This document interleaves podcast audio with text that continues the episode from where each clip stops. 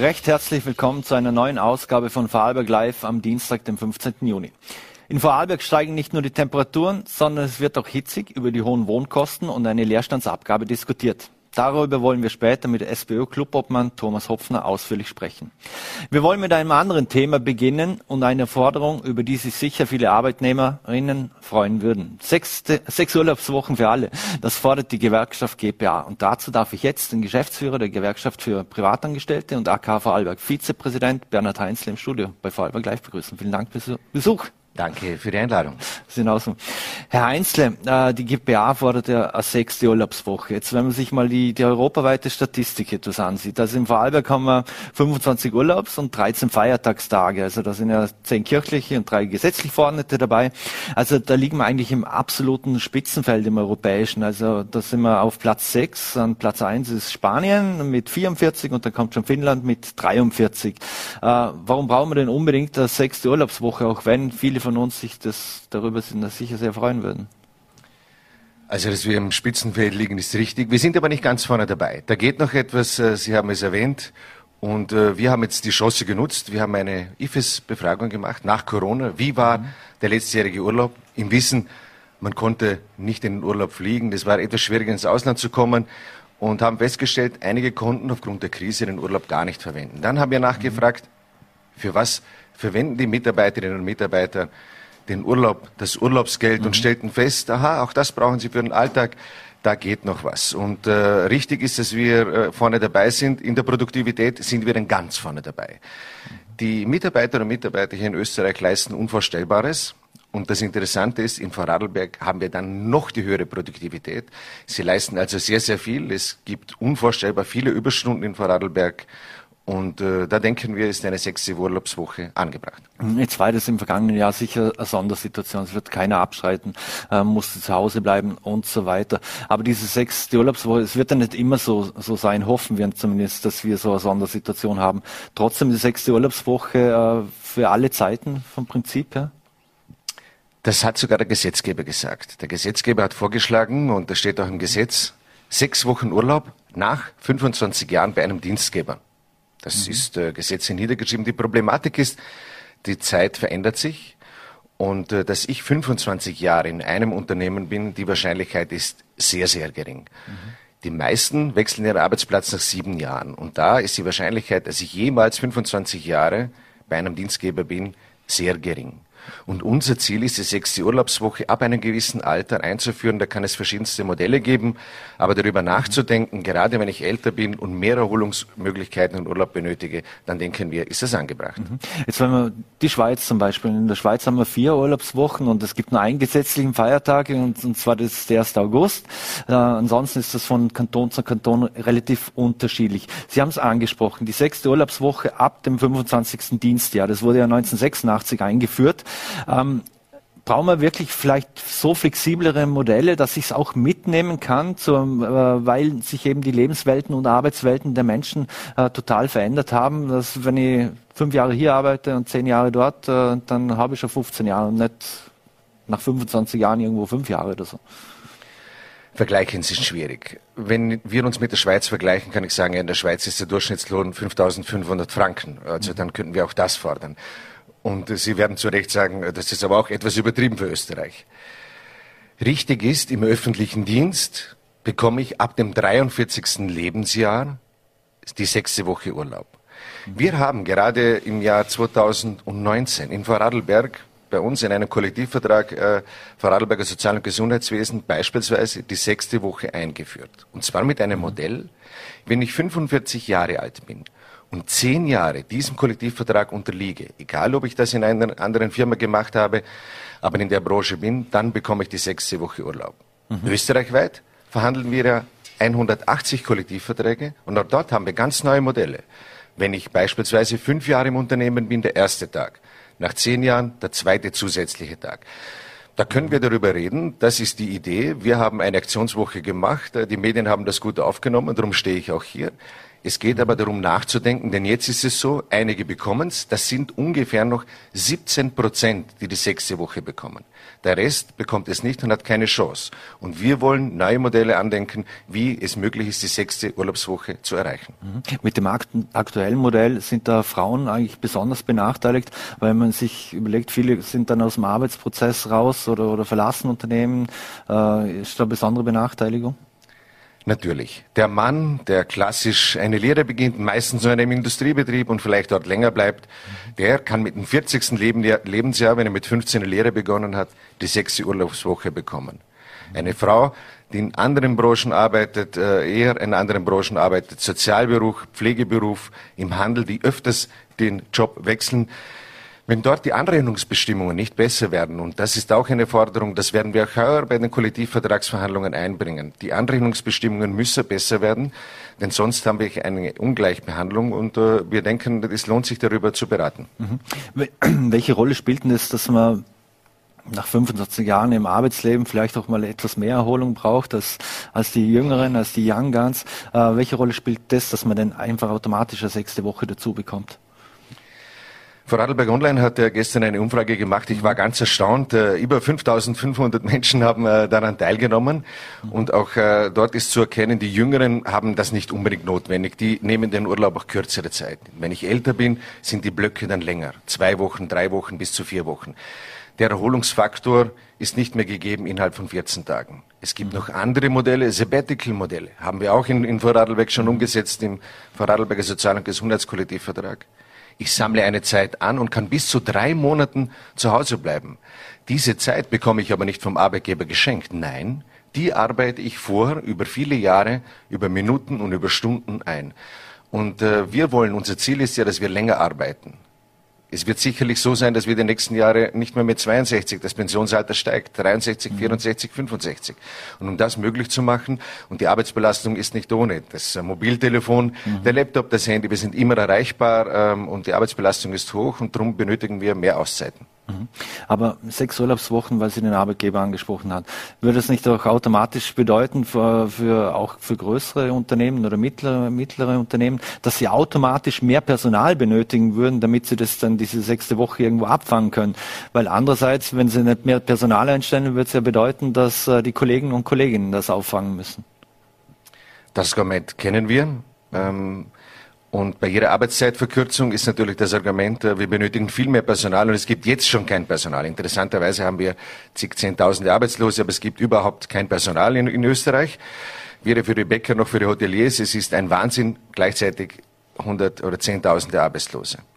Richtig ist, dass die Arbeit auch anders verteilt gehört. Und das ist ein Teil davon, können mehr Urlaub sein, Richtig ist aber auch, wenn uns die Leute krank werden, wenn sie überlastet sind, wenn sie 58, 57, 50 oder 62 sind und nicht mehr können, sich nie richtig erholt haben, wie es im Urlaubsgesetz auch steht, man sollte, es sollte Erholungsurlaub sein, dann nutzt uns das auch nichts. Und die Mitarbeiterin die Mitarbeiterinnen und Mitarbeiter stehen dann auch nicht mehr im Unternehmen zur Verfügung. Mhm. Weil Sie es gerade angesprochen haben vorhin, und zwar die Erreichbarkeit. Und zwar in dieser Studie, in der, in der besagten, da geben ja 30 Prozent an, dass sie im Urlaub jederzeit telefonisch für den Arbeitgeber erreichbar sind, 38 Prozent nur in Ausnahmefällen und 30 Prozent gar nicht. Liegt es auch ein bisschen an uns Menschen selbst, dass man da im Urlaub noch erreichbar ist? Bei den Vorarlbergern oft sehr pflichtbewusst, äh, sehr loyal. Äh, die sind für den Arbeitgeber mehr oder weniger immer erreichbar. Oder müssen, müssen wir uns selber auch da ein bisschen hinterfragen und auch mal das Handy einfach grundsätzlich mal weg, weglegen und äh, ich sage mal einen Digital Detox machen? Ja, Sie sagen es. Wir Vorarlberger, wir Österreicher, aber wir Vorarlberger besonders, wir sind ja unglaublich wichtig und leben mit Leidenschaft diesen Job, sind gerne in unserem Unternehmen. Wir haben viele Familienunternehmen, wir arbeiten ja gerne dort, gehen dann in Urlaub und beim Verabschieden sagen wir, wenn du etwas ist, rufst halt A. Das ist nicht die Idee. Sogar der Gesetzgeber sagt, im Urlaub solltest du dich erholen, Abstand gewinnen, abschalten. Das sagt das Gesetz. Es gibt eine Realität und äh, wir glauben auch, wenn es ganz dringend ist, ich in einem Projekt bin und ich äh, vereinbare mit meinem Chef am Mittwochnachmittag, werde ich dich anrufen, um dich auf den neuesten Stand zu bringen. Gut, die Realität ist so. Was nicht geht, und das stellen mhm. wir in Vorarlberg schon fest, was nicht geht, ist, gerade in der Pflege, Immer wieder, weil mhm. dort hoher Personalmangel ist. Was nicht geht, ist im Zeitausgleich im Urlaub anzurufen und sagen, du Gertrud, im Wissen, dass du im Urlaub bist, bitte komm schnell, weil die Helgan ist krank. Das ist ganz wichtig. Und die Gertrud traut sich gar nicht Nein zu sagen, weil sie pflichtbewusst ist, verantwortungsbewusst ist und dorthin geht das ist kein Umgang, so kann ich keinen Urlaub planen, äh, auch wenn ich in der üble Schlucht bin oder in Mallorca bin.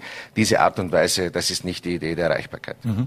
Grundsätzlich muss ja nicht immer alles gesetzlich verordnet werden. Es gibt ja Unternehmen, die machen das ja freiwillig. Ähm, warum nicht irgendwelche Anreizsysteme schaffen, damit Unternehmen automatisch oder freiwillig ihren äh, Mitarbeitern eine sechste Woche geben? Wäre das für Sie denkbar oder vorstellbar? Ja, das ist denkbar, das ist vorstellbar. Ein positives Beispiel ist, äh, im Wissen des Firmennamen zu erwähnen, nicht immer angenehm ist, Hornbach. Hornbach sagt, ab dem ersten Tag hast du bei uns sechs Wochen Urlaub. Mhm. Die Arbeitgeber, und da geht es nicht nur um Geld, das hat heute eine Studie, die das Land Vorarlberg äh, gemacht hat und ihr auch veröffentlicht habt, gesagt, die Jungen wollen nicht nur Geld, sie wollen mehr Freizeit, Sie wollen andere Arbeitsbedingungen, andere flexible Arbeitszeitmodelle und unter anderem ist, wird einigen Arbeitgebern klar, ich muss attraktivere Modelle schaffen. Und ein Unternehmen hat beispielsweise gesagt, ab dem ersten Tag wurde bei uns bis sechs Wochen Urlaub. Mhm. Ein Gegenargument, äh, das auch immer wieder ins Feld geführt wird, ist, äh, es würde die Beschäftigung verteuern und natürlich den Standort unter Umständen gefährden, weil Unternehmen ja auch abwandern könnten. Äh, was halten Sie dem entgegen? Gut, ich mache den Job jetzt seit 21 Jahren und das Argument ist irgendwie, ja, wie soll ich erwähnen, uns hat man schon immer erzählt, vor Radlberg, wenn die Gewerkschaft nicht aufpasst bei Lohnverhandlungen, dann muss klar sein, die ganze Textilindustrie wird weg sein, die ganze Bauindustrie, es wird alles, die ganze Technologie, alles wird hier abwandern. Bis heute ist mir das nicht bekannt, dass sie abgewandert sind. Die Vorarlbergerinnen und Vorarlberger sind wahnsinnig motiviert die Firmen sind ja die Mitarbeiterinnen und Mitarbeiter. Sie sind diejenigen, die Innovation bringen. Sie werden gut begleitet von den Unternehmen. Sie sind diejenigen, die die Lust und Laune haben, dass ihre Unternehmen erfolgreich sind. Und äh, wegen solchen Dingen werden Unternehmen nicht abwandern. Denn wenn man jetzt die Gewinne anschaut der letzten Jahre, jetzt nehmen wir das Corona-Jahr aus, mhm. mir scheint den Unternehmerinnen und Unternehmen, es ist sehr gut gegangen. Das gönne ich Ihnen, aber wir als Vertreter der Arbeitnehmerinnen und Arbeitnehmer hätten halt gerne auch ein bisschen was von diesem Kuchen. Mhm. Ein anderes Thema, äh, das natürlich viele Arbeitgeber als auch Arbeitnehmer und Ihnen äh, die nächsten Jahre viel beschäftigen wird, ist das Thema Impfen und Impfung. Ähm, wie sehen Sie das? Äh, Einstellung nur mit Impfung, ist das für Sie denkbar oder weil da gibt es ja noch relativ viel offene Fragen, wie das laufen könnte? Oder das hat man da mehr Chancen dann, wenn man geimpft ist? Das ist richtig. Und äh, wenn ein Gewerkschafter keine Frage haben möchte, dann ist es diese. Mhm. Weil es wirklich eine sehr, sehr heikle Frage ist. Derzeit ist es so, dass es keine Impfpflicht gibt. Und das ist auch gut so. Das, das erfahren wir jetzt auch bei den Schülerinnen und Schülern und bei den Jugendlichen. Jeder soll selbst entscheiden, ob er geimpft werden möchte oder nicht. Es gibt natürlich Berufe, äh, wo es dann, wo man sagt, ja, es könnte sein, bei Gesundheits- und Sozialbereich, kann es schon sein in Zukunft, dass man sagt, ja, wenn du nicht geimpft bist, kann es sein, dass du diesen Job äh, nicht bekommst. Das ist jetzt mhm. noch nicht der Fall. Ich weiß aber auch, dass es sehr wohl Arbeit gibt, die danach fragen. Auf die Frage, dürfen die Arbeitgeber nachfragen? Nein. Das mhm. ist meine Privatsphäre. Auf der anderen Seite, natürlich gibt es die Realität, dass sie nachfragen. Mhm. Und da hängt es auch an der Politik viel aufzu äh, und an den Ärzten, an der Medizin, uns äh, als Gesellschaft aufzuklären. Und mir scheint, es funktioniert ja recht gut. In meinem sozialen Umfeld lassen sich immer mehr impfen und, und ja, es geht ihnen gut und wir haben eine Freude, dass wir am gesellschaftlichen Leben wieder teilnehmen können. Mhm. Und ich bin auch niemand böse, der sagt, ich möchte das nicht, äh, mir ist die Forschung noch zu wenig weit. Gut, wenn er das glaubt oder sie das glaubt, ist das auch okay. Mhm. Was macht man mit Mitarbeitern und ihnen, die sich nicht impfen lassen wollen und dann vielleicht sogar andere anstecken? Wir kennen es aus zum Beispiel von großen amerikanischen Tech-Unternehmen, die sind nach wie vor alle im Homeoffice, weil dort natürlich die besonders große Angst ist, die könnten andere anstecken und bei Amerikanern weiß man, okay, da wird schnell und viel geklagt, das kostet viel Geld, ist natürlich bei uns etwas anders. Aber was macht man mit denen? Braucht es da gesetzliche Rahmenbedingungen für so etwas? Das wird in diesen Tagen auch beraten auf politischer Ebene. Wir Sozialpartner sind da zum Teil auch eingebunden. In erster Linie das Gespräch suchen, aufklären, wie kann man, wie, wie ist es möglich, so eine Situation zu lösen. Es gibt ein Arbeitnehmerinnenschutzgesetz und gleichzeitig gibt es für den Arbeitgeber eine Fürsorgepflicht. Und je nach Situation, je nach Unternehmen äh, habe ich Kundenkontakt, Patientinnenkontakt, bin ich allein im Büro, bin ich zu acht im Büro. Mir scheint es, derzeit ist es am, am intelligentesten, gemeinsam Gespräche zu suchen und Lösungen zu finden.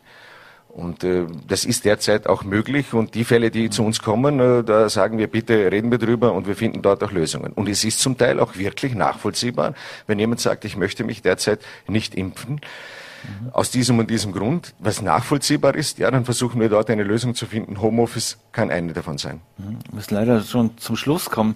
Aber Sie haben ja auch in den sozialen Medien gezeigt, dass Sie sich impfen lassen haben. Äh, wie waren denn die Reaktionen darauf? Waren es positiv oder haben Sie sich da auch einen Shitstorm eingefangen? Ich hatte damit kein Problem mehr. Inzwischen ist es äh, so weit, äh, das war ja bei der Impfung am Anfang äh, Wahnsinn, hat sich einer impfen lassen. Inzwischen werden ja tausende Leute wöchentlich geimpft und ich habe damit äh, eher alle haben sich, einige haben sich dafür damit mir gefreut, dass sie anschließend wieder ins Gasthaus trinken können und mich hat besonders gefreut, ich muss nicht mehr so oft essen gehen. Das war schon zum Teil sehr, sehr mühsam. Ich habe es gerne gemacht, aber mich freut, dass ich geimpft bin. Nächste Woche die zweite und äh, bin mhm. sehr stolz, dass ich es durch habe. Mhm. Und eine aller, allerletzte Frage, Immobilienpreise und Leerstände, über das wir glaub, gleich mit Thomas Hopfner sprechen werden, äh, sind ein großes Thema im, im Land. Äh, wie stehen Sie zu einer Leer, Leerstandsabgabe? Weil die Preise gehen ja immer weiter in die Höhe und wir wissen, dass manche Arbeitnehmer und ihnen schon bis zu 50 Prozent ihres Gehalts äh, ausgeben müssen, damit sie sich Wohnen leisten können. Mir scheint es, äh, wir haben da ein größeres Problem. Wir als Arbeitnehmervertretung in Vorarlberg haben seit Jahrzehnten darauf aufmerksam gemacht, seit Jahrzehnten, die Politik hat das, das muss sich die Politik gefallen lassen, gewissermaßen verschlafen. Sozialer Wohnbau seit Jahren passiert einfach zu wenig. Jetzt wird gebaut, nur wir sind ein bisschen spät. Die jungen Leute sagen zu uns, bitte eine Wohnung 500.000 Euro. Wo soll ich das Eigenkapital hernehmen? Ich werde nie mehr 16-Jährige, 17-Jährige nie mehr eine Chance haben, eine Wohnung zu bekommen. Das Land Vorarlberg hat vor einigen Jahren vorgeschlagen, einen äh, Grundstücksfonds zu machen, äh, damit Sie das dann verwalten. Uns würde interessieren, wer kauft die ganzen Grundstücke. Vielleicht sollte die Politik dem mal nachgehen. Wäre sehr, sehr interessant. Mhm. Bernhard Heinzl, vielen Dank für den Besuch im Studio bei Vorarlberg Live. Alles Gute und vor allem bleiben Sie gesund. Danke. Danke.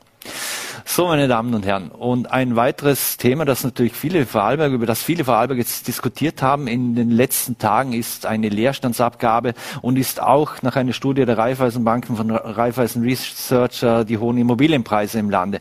Und darüber wollen wir jetzt mit dem SPÖ-Clubobmann Thomas Hopfner bei Vorarlberg Live im Studio diskutieren. Vielen Dank für den Besuch. Ich danke recht herzlich für die Einladung und wünsche einen schönen Nachmittag mhm. an alle. Herr Hopfner, bevor wir gleich mit dem Thema Leerstände und zu hohe Mieten weitermachen, äh, Sie sind naturgemäß vermutlich auch dabei mit dem Herrn Heinzel, dass äh, sechste Urlaubswoche für alle verpflichtend kommen soll. Mhm. Äh, das Thema vorher hat ganz klar auch gezeigt, dass äh, gewerkschaftliche Fragen jetzt in dieser Zeit, auch in der Corona-Zeit, wichtiger werden. Gewerkschaft soll gehört werden. Menschenrechte auf der einen Seite, Dienstnehmerrechte auf der anderen Seite auch noch. Äh, also viele Detailfragen, die sich stellen und der Staat tut gut daran, den sozialen Frieden im Blickfeld zu halten und schauen, dass man in möglichst breiter Art und Weise äh, auf Ergebnisse kommt, auch mit Gewerkschaft natürlich. Mhm. Ein anderes Thema ist ja, jetzt eine Studie von Raiffeisen Research hat ja wieder untermauert, dass Vorarlberg zu den teuersten Pflastern in ganz Österreich gehört im Bundesländervergleich. Woran liegt das aus Ihrer Sicht? Weil es zu viele Grundstücke gehortet werden und weil es einfach zu viel Leerstand gibt? Äh, sind das die einfachen Gründe, warum es so ist? Ja, der Trend ist nicht ganz neu. Seit äh, eigentlich zwei Jahrzehnten, aber seit zehn Jahren ganz, ganz konkret steigen, explodieren Mietpreise. Die Steigerung der Mietpreise war in den letzten zehn Jahren 39 Prozent und die Inflationsabgeltung im gleichen Zeitraum war ungefähr die Hälfte. Also man sieht ganz deutlich, da bewegt sich seit längerer Zeit etwas und jetzt ist eines dazugekommen, Corona-Viren steigern diesen Trend noch einmal. Sie bremsen ihn nicht, sie steigern ihn und wenn äh, der Bank Bankenfachmann Wilfried Hopfner auch mit dieser Studie hinterlegt darauf hinweist, dann sieht man eh, das kommt nicht nur aus einer Ecke, sondern die Datenlage, die Faktenlage ist einfach so, dass äh, Alarm am Platz ist und dass es dringend notwendig ist, dass hier was geschieht. Im Österreich-Vergleich sind wir als Vorarlberg leider auf der falschen Ecke Spitze und wir haben weit, weit überhöhte Wohnkosten und alle Parteien rufen seit Jahren, leistbares Wohnen ist uns allen so wichtig, aber es geschieht äh, offensichtlich an diesem Punkt eindeutig zu wenig. Mhm.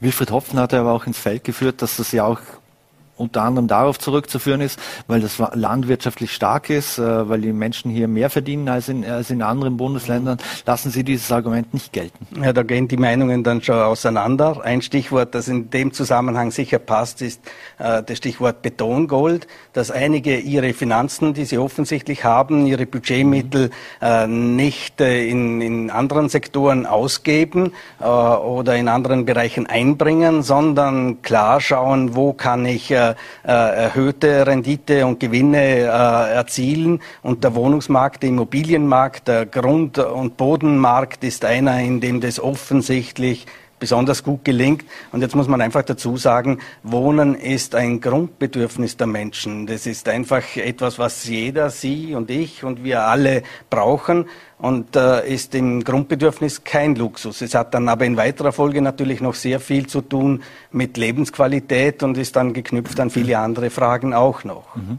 Sie haben eine Leerstandsabgabe gefordert oder, oder auch und zudem vielleicht auch Mietpreisdeckelung. Äh, ist beides, was das Land eigentlich nicht beeinflussen kann, weil es äh, auf Bundesebene beschlossen werden müsste. Äh, welche Rolle spielt dann in diesem ganzen Spiel äh, der gemeinnützige Wohnbau? Äh, das Land führt ja ins Feld, dass man also mindestens 4000 äh, Wohnungen im gemeinnützigen Wohnbau in die nächsten Jahre bauen will. Naja, das Feld ist da breit. Ein Stichwort dazu. 2018 hat eine Studie gezeigt, dass es relativ viel an, an äh, nicht genutztem äh, Wohnraum gibt, also Wohnungen, die leer stehen. In Vorarlberg eine Zahl von circa 2000 Wohnungen, die sofort genutzt werden könnten, mhm. äh, geht aus der Studie hervor. Und noch dazu noch einmal 2.000 bis 4.000 Wohnungen, die, wenn man äh, geringfügige oder gewisse Adaptierungen vornimmt, dem Wohnungsmarkt wieder zur Verfügung mhm. Stehen könnten. Also es gibt auf der einen Seite Wohnraum und das Land hat seit Jahren oder in den letzten Jahren den Wohnbau forciert. Das ist grundsätzlich richtig, weil die Idee einfach ist, wenn, wenn am Markt mehr verfügbar ist, dann reglementiert das die, die Preise. Aber offensichtlich korrigiert sich der Markt nicht von selbst in die, in die richtige Richtung. Und es gibt da von der, von der, vom Land äh, eine Initiative, die grundsätzlich wertvoll mhm. ist und richtig ist, nämlich mhm. sicheres Vermieten. Bevor Auch wir ein Stichwort, das wichtig da, ist. Bevor wir da, dazu, dazu kommen, weil Sie die leerstehenden Wohnungen an, ansprechen. Äh, äh, Recherche, ein Bericht von der vorhin äh, Kollegin Hanna Reiner im vergangenen Jahr, äh, der geht sogar von 8.500 Wohnungen aus, mhm. Äh, die, die leer stehen. Äh, jetzt ist aber die grundsätzliche Frage, was macht man mit Wohnungen, die nicht sofort aktivierbar wären, die zwar leer stehen, aber renovierungsbedürftig sind und alles mhm. andere als als, als bewohnbar. Äh, muss man für die dann auch eine Leerstandsabgabe zahlen? Also wir haben nicht für alle Fragen sofort dann äh, in allen Details die Antwort, aber auf, auf, die ist es leicht zu geben. Erstens, Leerstand ist nicht so leicht zu erheben. Das ist dann die Frage, wie kommt man überhaupt darauf, dass eine mhm. Wohnung leer steht? Und welche leerstehende Wohnungen sind dann für diese Abgabe die richtigen und müssen im Fokus stehen? Es sind nicht die, die ein paar Wochen im Jahr leer stehen oder wo eine Mieterübergabe grundsätzlich gewollt äh, ist, aber hier muss man überhaupt nicht alles neu erfinden. Andere Bundesländer diskutieren in die Richtung ja schon länger. Tirol mit dem ÖVP-Landeshauptmann hat vor einigen Tagen einen Regierungsbeschluss gefällt äh, mit der Absicht, dass bis Jahresende eine Leerstandsabgabe äh, erfolgen soll in Tirol. Und mhm. in Salzburg fordert die ÖVP Salzburg eine Leerstandsabgabe. Also mhm. nicht jeder Schritt muss da in Vorarlberg neu erfunden werden, aber es sind natürlich Details zu klären. Und es ist dann mhm. die Frage, welche Wohnungen stehen stehen im Fokus. Mhm. Sie haben es selbst angesprochen, wer eruiert es und vor allem wer kontrolliert es dann eigentlich? Ja. Ähm, ja. Also Sie haben noch keine Antwort darauf. Ja, doch, in einigen Fragen gibt es die Antworten. Mhm. Aber es ist natürlich Neuland, aber die Politik kann nicht einfach zur Tagesordnung übergehen. Das ist unsere Meinung und ich rede da mit vielen Menschen, dass die einfach die Situation mhm. sehen, dass hier den Preisen kein Einhalt geboten wird und jammern wird halt nicht reichen. Es mhm. wird Antworten brauchen und wenn man erkennt und, und sieht, dass die Antworten von gestern nicht die Lösung für morgen sein können, dann wird man sich was Neues überlegen müssen. Und die Ansätze, die, die jetzt auf dem Tisch liegen, nämlich wir sagen eben Leerstandsabgabe auf der einen Seite und äh, äh, Mietpreisdeckelung noch dazu. Wir hätten gern ein Universalmietrecht für Österreich, äh, mhm. das einfacher gestaltet ist, das klare Sprache spricht. Es ist ja nicht so einfach, in dem, dem Dickicht zurechtzukommen, äh, ist ein wichtiger Teil. Das heißt, äh, weil ja oft auch ins Feld geführt wird, selbst von der Eigentümervereinigung, äh, dass äh, das Mietrecht zu streng ist und zu viele administrative Sachen. Also müsste man grundsätzlich mal das Pferd von hinten aufzäumen und, und das Mietrecht reformieren? Ich glaube schon, dass das Mietrecht eine Reform dringend braucht dass, äh, dass eben bestimmte Sachen jetzt andere Herausforderungen darstellen, als es früher der Fall war. Viele äh, Eigentümer von leerstehenden Wohnungen, man hat es ja jetzt auch in der Diskussion, auch äh, jetzt wie das medial äh, etwas Lautstärke erhalten hat, äh, erlebt, dass viele sagen, ich tue mir das mit meiner leerstehenden Wohnung nicht an, das Risiko ist zu hoch, mhm. ich habe dann Mietnomaden, die mir da irgendwas zerstören und, und, und das Risiko ist, ist, ist beträchtlich, aber drum, genau darum ist äh, das Paket sicheres Vermieten, das ja auch äh, äh, vorhanden ist schon, eines, das man forcieren soll. Und das Motiv äh, aus der Leerstandabgabe heraus kann in die Richtung sicher einiges positiv bewirken. Das ist unsere, mhm. unsere Vorstellung dabei. Mhm. Jetzt der ÖVP-Wohnbausprecher Harl Witter hat ja kritisiert, dass solche Maßnahmen, wie Sie sie fordern, potenzielle Vermieter abschrecken würde, wenn ihnen der Staat für ihr Eigentum eine Art Zwangsjacke ähm, anziehen würde oder anlegen will. Ähm, also geht es grundsätzlich darum, dass zu viele administrative Dinge dann da sind und, äh, und die Vermieter nicht einfach Angst haben, dass äh, ihr Betongold an Wert verliegt, äh, verliert, weil Mietnomaden oder ähnliches drin wohnt? Nochmal, das Paket sicheres Wohnen bietet die Möglichkeit, dass die VGWOSI die Administration der Vermietung übernimmt, dass da damit äh, aber im Gegenzug äh, Mietpreisreduktion in Kauf genommen wird und bestimmte Sicherheiten noch zusätzlich gewährt werden, nämlich vom Land, wenn über Gebühr äh, Abnutzung erfolgt ist äh, äh, oder Schwierigkeiten auftauchen, dann ist so quasi der, das Land der Rettungsanker, der das übernimmt. Das kann man noch einmal forcieren, das kann man sich auch anschauen und der Kollege Kollege Wittwer ist ja ein sehr vernünftiger Mensch, ich erlebe ihn so. Und er müsste sich da eigentlich nur mit seinen Parteikollegen in, in Tirol und Salzburg noch kurz schließen und es würden sicher einige Ideen eigentlich schon, schon, schon vorhanden sein und die könnte man leicht äh, äh nach Vorarlberg transferieren. Sie haben die haben ja ähnliche Probleme, mhm. nur nicht in dem gleichen Ausmaß wie Vorarlberg. Vorarlberg hat das Problem noch einmal größer wie Tirol, noch einmal größer wie Salzburg, zumindest in einigen Regionen. Mhm. Sie haben es selbst angesprochen, also sicheres Vermieten ist, ist ein Projekt, um Wohnungen zu aktivieren. Ja. Ähm, da geht es aber nicht immer um den gemeinnützigen äh, Wohnbau. Also 4000 gemeinnützige Wohnungen will das Land ja in dieser Periode, in dieser Regierungsperiode bauen. Ähm, reicht das aus Ihrer Sicht? Ja, noch eines zum sicheren Wohnen. Das ist ja Vermieten. Gut, äh, sich, äh, sicheres Vermieten, Entschuldigung, natürlich. Äh, sicheres Vermieten. Das Ziel ist klar. Man wollte in dem Fünfjahresrhythmus drinnen pro Jahr 100 äh, Wohnungen äh, zusätzlich gewinnen für den Markt. Mhm. Das ist so nicht geglückt. In Summe waren es jetzt in den fünf Jahren 100 Wohnungen und das ist viel zu wenig. Offensichtlich mhm. muss man dem, dem Teil noch, noch arbeiten, nachschärfen. Aber das ist äh, etwas ist, was es dann beflügeln könnte, das, das denke ich schon. Mhm. Aber in Kombination offensichtlich mit anderen Ideen. Mhm. Aber 4000 Wohnungen in diesen fünf Jahren, ist das aus Ihrer Sicht im gemeinnützigen Wohnbau ausreichend, genug? Ja. Oder brauchen wir mehr? Und wenn ja, wie viel brauchen wir? Also die Hoffnung ist, dass mehr Wohnungen auf dem Markt, auch neue Wohnungen, die Preise reduzieren. Jetzt erleben wir, und vorher war es äh, schon Gesprächsthema, dass man für eine neue Wohnung äh, halbe Million Euro auf den Tisch legen muss. Äh, äh, und das ist äh, unerschwinglich für, für, für die meisten Leute. Wenn man sich Durchschnittseinkommen anschaut und, und prekäre Situationen, dann ist klar, das ist nicht verfügbar für viele, sondern das ist ein Teil in dem Gesamtmarkt drinnen. Und was es braucht, ist gemeinnütziger Wohnbau auch. Und es braucht mhm. eben diese Deckelungen, was, der, was den Mietpreis anlangt. Sonst kann das Gesamtsystem nicht funktionieren. Was wäre Ihre Vorstellung? Brauchen wir 10.000 10.000 gemeinnützige Wohnungen oder wie viel brauchen wir? Das denke ich nicht, dass es das braucht. Ich glaube, dass die Dimension der, der Neubauten äh, möglicherweise jetzt in die Richtungen geht. Neubauten bei gleichzeitigem Leerstand ist aber eine Schere, die dann halt auch nicht passt. Mhm. 16 Prozent Preissteigerung bei Wohnungen im vergangenen Jahr, trotz Corona.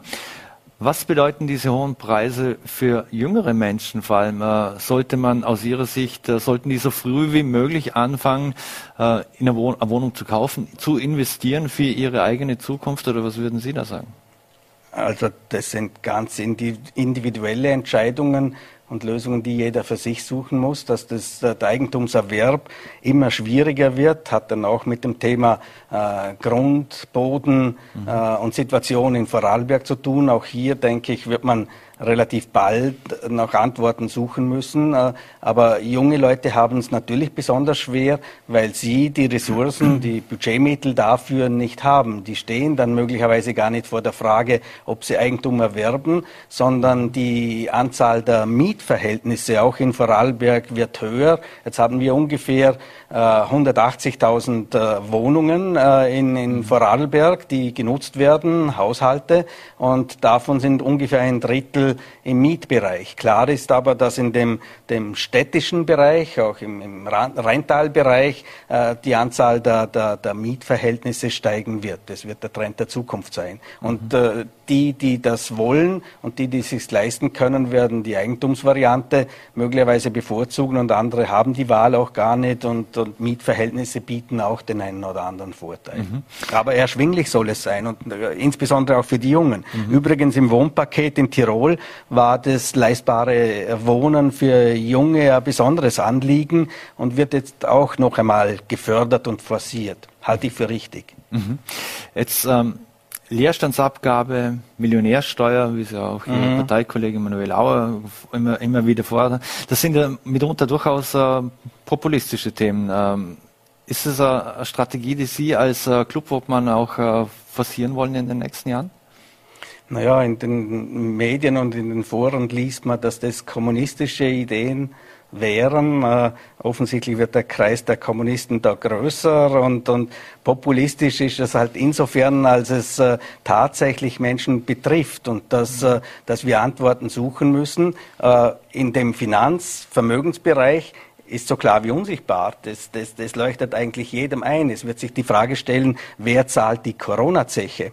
Und ohne Vermögensumverteilung wird es diesmal sich nicht ausgehen. Das ist meine felsenfeste Überzeugung. Jeder, der sich die Zahlen anschaut im öffentlichen Bereich, Budgetlöcher, die sich auftun in einer Dimension, die man vor, vor, vor kurzem noch gar nicht für möglich gehalten hat.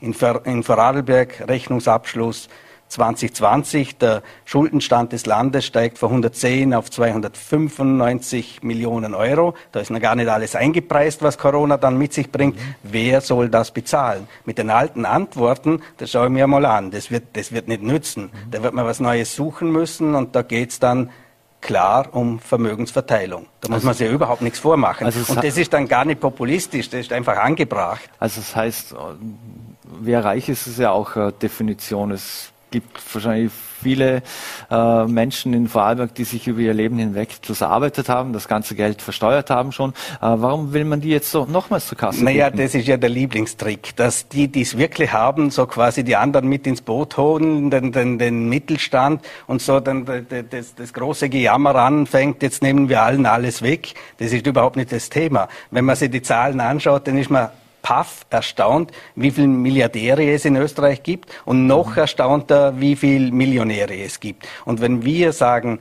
Vermögen besteuern, dann tun wir das ab einem, ab einem Punkt und ab einer Grenze nicht die erste Million, sondern ab der zweiten Million. Und äh, mhm. da kann man schon über... Und da sind Immobilien auch drin? Über eine vorsichtige Besteuerung nachdenken. Und da wären wir gar nicht die Einzigen in Europa, sondern es ist die Regel, das zu tun. Mhm. Das betrifft Vermögen, aber auch Erbschaften. Mhm. Erbschaften. Was war die Frage? Das bedeutet dann auch auf Immobilien oder nur auf, äh, äh, wird das dann im gegengerechnet mit den liquiden Mitteln, die vorhanden sind, oder wie soll denn das aussehen dann? Das betrifft schon das Gesamtvermögen dann.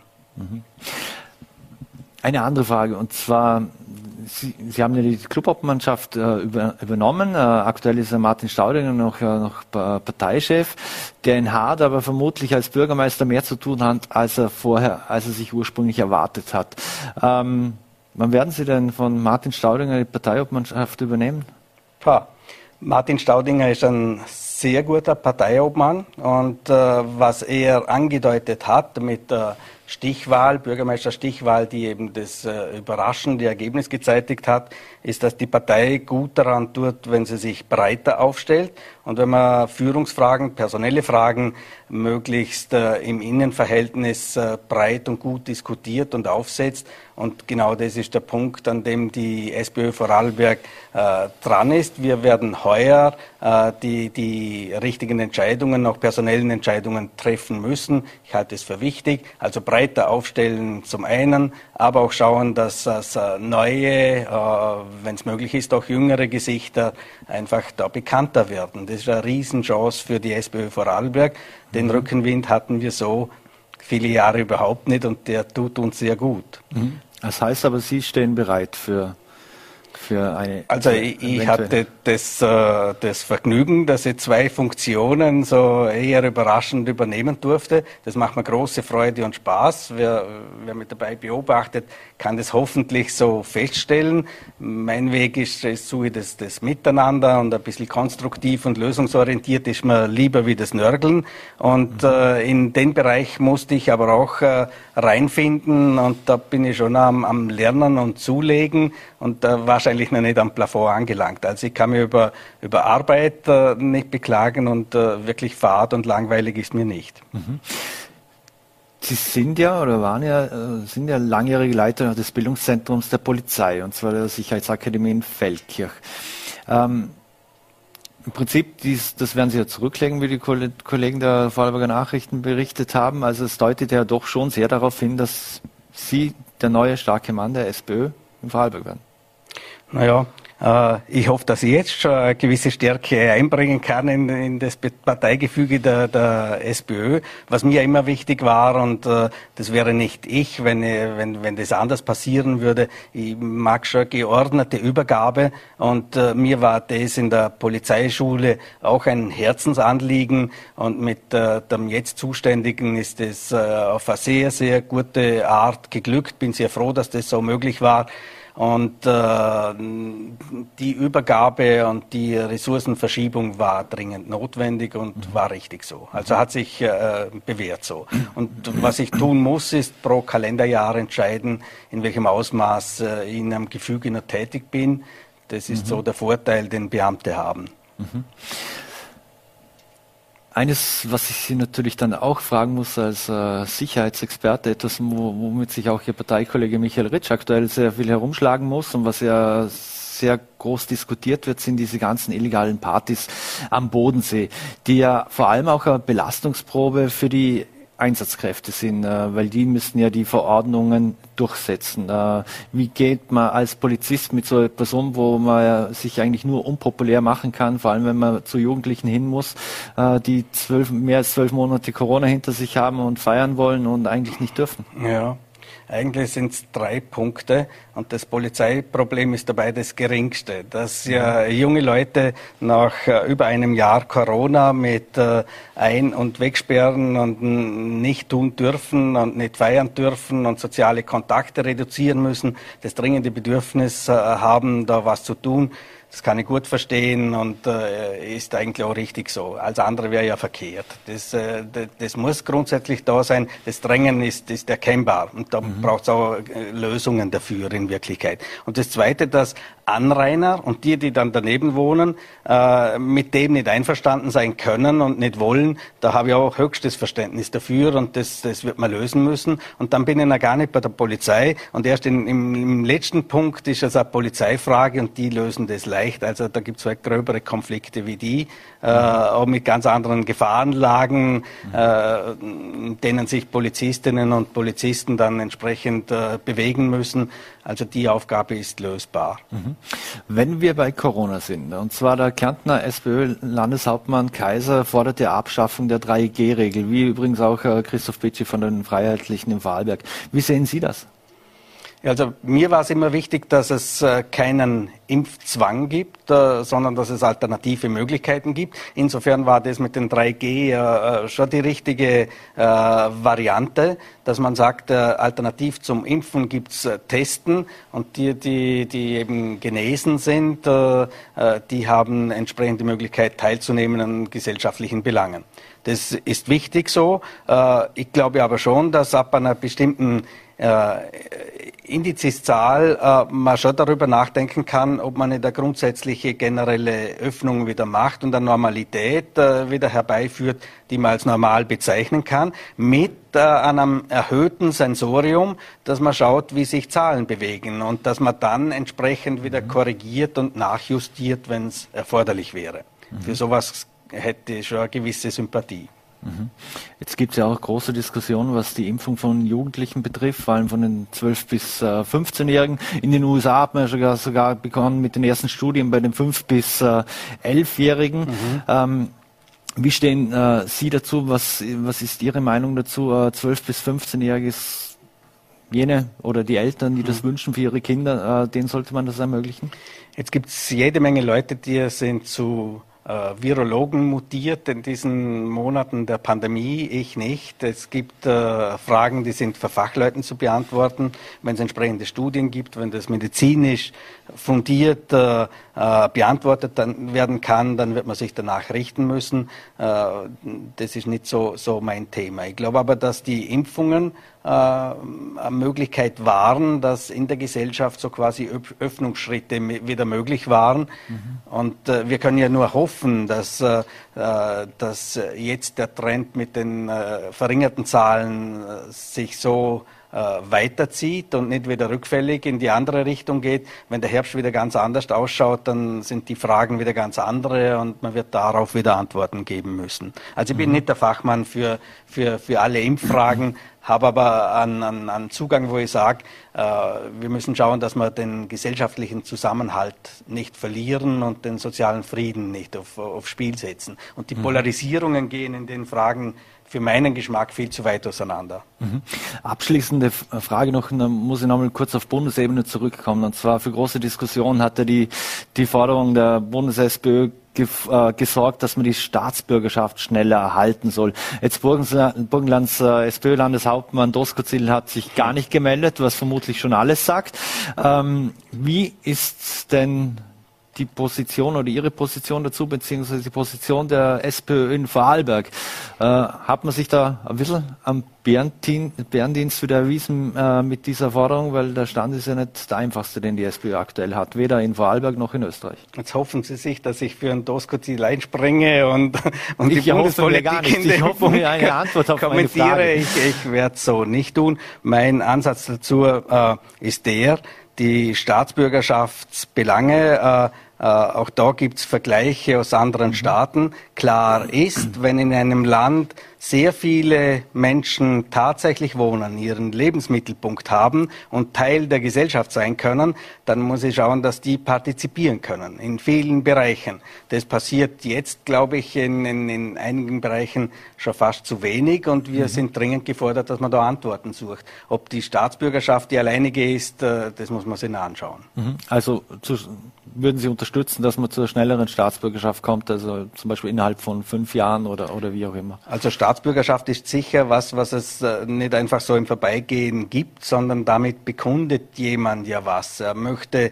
Teil der Gesellschaft sein und das nicht nur vorübergehend, sondern bleibend, äh, ein stabiler mhm. Teil in der Gesellschaft, dass eine Gesellschaft darauf auch dann achtet, wer, wer das sein soll und unter welchen Umständen das passiert. Das sehen wir im Nachbarsland äh, der Schweiz, die, die, mhm. die sind da sehr hellhörig bei den Fragen und mhm. entsprechend vorsichtig oder sensibel. Das äh, mhm. wird man austarieren müssen. Auch dass Kinder, die hier geboren werden, automatisch die Staatsbürgerschaft erhalten, vielleicht noch als abschließende Frage. Das ist dann die Frage, ob es Nachkommen sein sollen, äh, wo passiert die Geburt oder, oder, mhm. oder äh, ist es der Ort? Eben da gibt es die zwei die Antwortmöglichkeiten und äh, bisher ist klar, wo Österreich steht.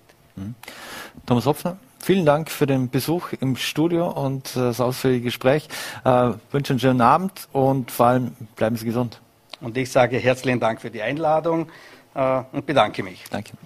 So, meine Damen und Herren, und das war's wieder mit Vorarlberg Live. Wir bedanken uns fürs Dabeisein, wünschen Ihnen einen schönen Abend, vermutlich auch einen Fußballabend. Heute steht ja Deutschland gegen Frankreich an, wird sicher auch ganz spannend und gibt's natürlich hier auf Vollete im Live-Ticker. Vielen Dank fürs Dabeisein und bleiben Sie gesund.